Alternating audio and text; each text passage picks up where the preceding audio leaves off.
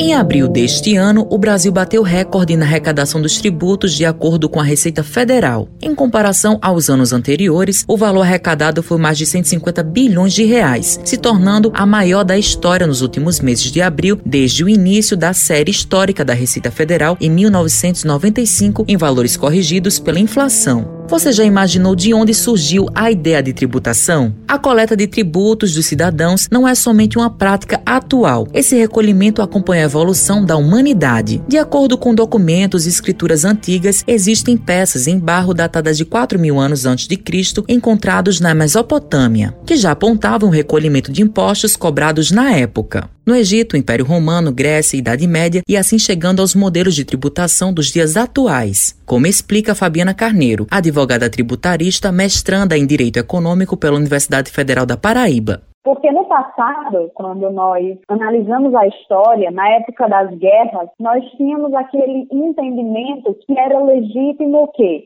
Aquele que vencia a guerra levava como pagamento, como prêmio por ter vencido, as riquezas da região que teria o combate. E essas riquezas remuneravam a vivência posterior, remunerava aquela localidade pela vitória. E posteriormente, vários outros fatos foram acontecendo e a forma de remuneração do próprio Estado ele foi mudando. Os tributos eles é, estão na evolução da sociedade e acompanham a evolução da sociedade mas hoje, no Estado moderno, nós temos uma conformação, nós temos uma organização diferente. O poder de tributar é aquele poder que foi conferido ao Estado para que o Estado ele possa colher, para que o Estado ele possa pegar para si efetivamente parte do direito de propriedade do contribuinte.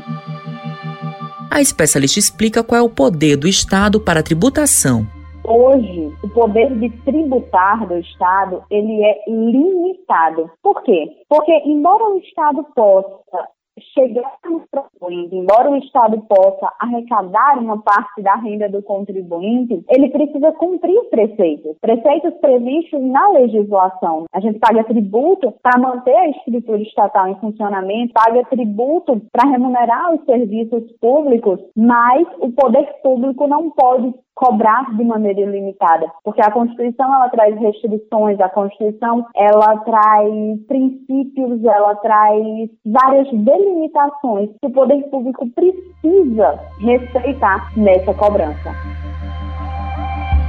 A jurista Fabiana ressalta quais são os tributos que vigoram aqui no Brasil. Os tributos eles se dividem em cinco, que são cinco espécies. O primeiro é o imposto, mais conhecido por nós, a taxa, a contribuição de melhoria, as contribuições especiais e os empréstimos compulsórios.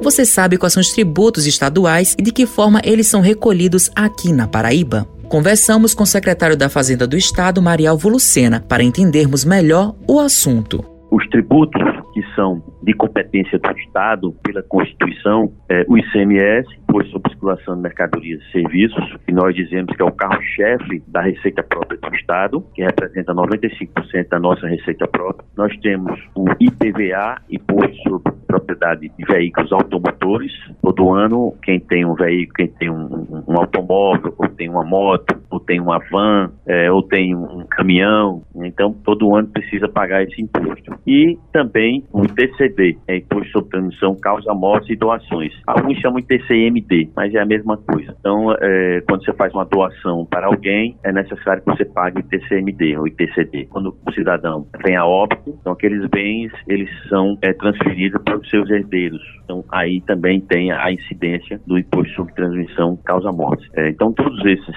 tributos, esses três tributos, eles são de competência exclusiva da, do Estado e nós precisamos ter, sim, uma estrutura para arrecadar, para fiscalizar, para julgar os litígios administrativos, para conceder é, isenção, para conceder algum benefício fiscal previsto na legislação.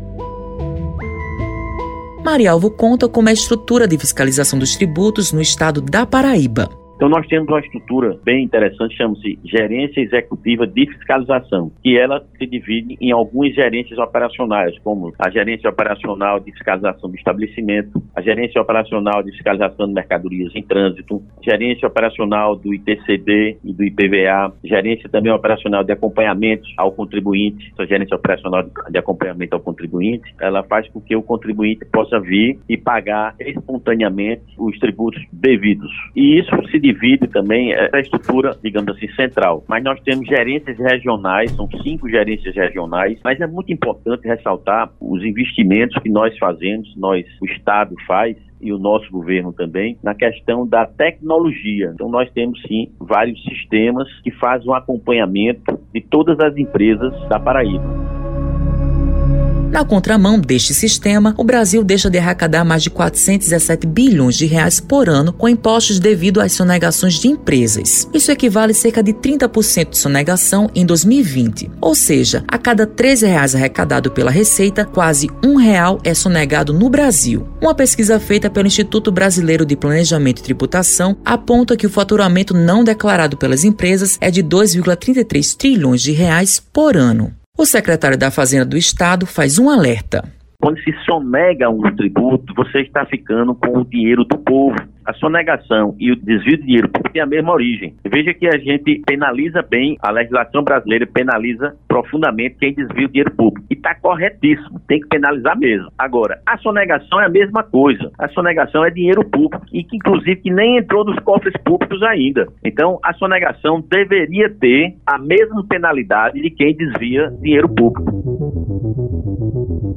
No Brasil, está em tramitação na Câmara Federal um projeto de lei que propõe uma reforma tributária. De acordo com o governo federal, ela irá simplificar e modernizar o sistema tributário brasileiro, gerando impactos positivos na produtividade e no crescimento econômico do país. A meta seria substituir o atual modelo, que é caro e complexo, por mecanismos modernos e mais eficazes. A primeira parte da reforma tributária foi apresentada ao Congresso no dia 22 de julho, por meio do projeto de lei de número 3887/2020, que prevê a criação da contribuição social sobre operações com bens e serviços em substituição à atual cobrança das alíquotas do PIS, PASEP e COFINS. O advogado especialista em direito tributário, Eric Farias, explica o que de fato é essa reforma. É porque a proposta já exclui no seu texto o ICMS e ISS da base de cálculo, conforme já entendido nessas esferas superiores do judiciário. Porém, embora seja prometido uma diminuição da complexidade, o que deve ser estudado de fato na instituição desse tributo e na mudança da forma de tributação atual é o impacto econômico, principalmente porque algumas isenções são excluídas. Sobre esse impacto econômico, existe um estudo da própria Fundação Getúlio Vargas vagas, que mostra que uma alíquota em torno de 10% já seria suficiente para manter a arrecadação atual. Mas, por conta da insegurança jurídica que o governo teme e que uma mudança tributária nesse nível pode gerar, talvez seja essa a razão de se estipular uma alíquota de 12%. E, inclusive, o estudo da Fundação e outros pesquisadores apontam que isso seria um impacto, a instituição da alíquota de 12%, em vez de uma alíquota aproximada de 10%, um impacto de 50 bilhões de reais na arrecadação atual.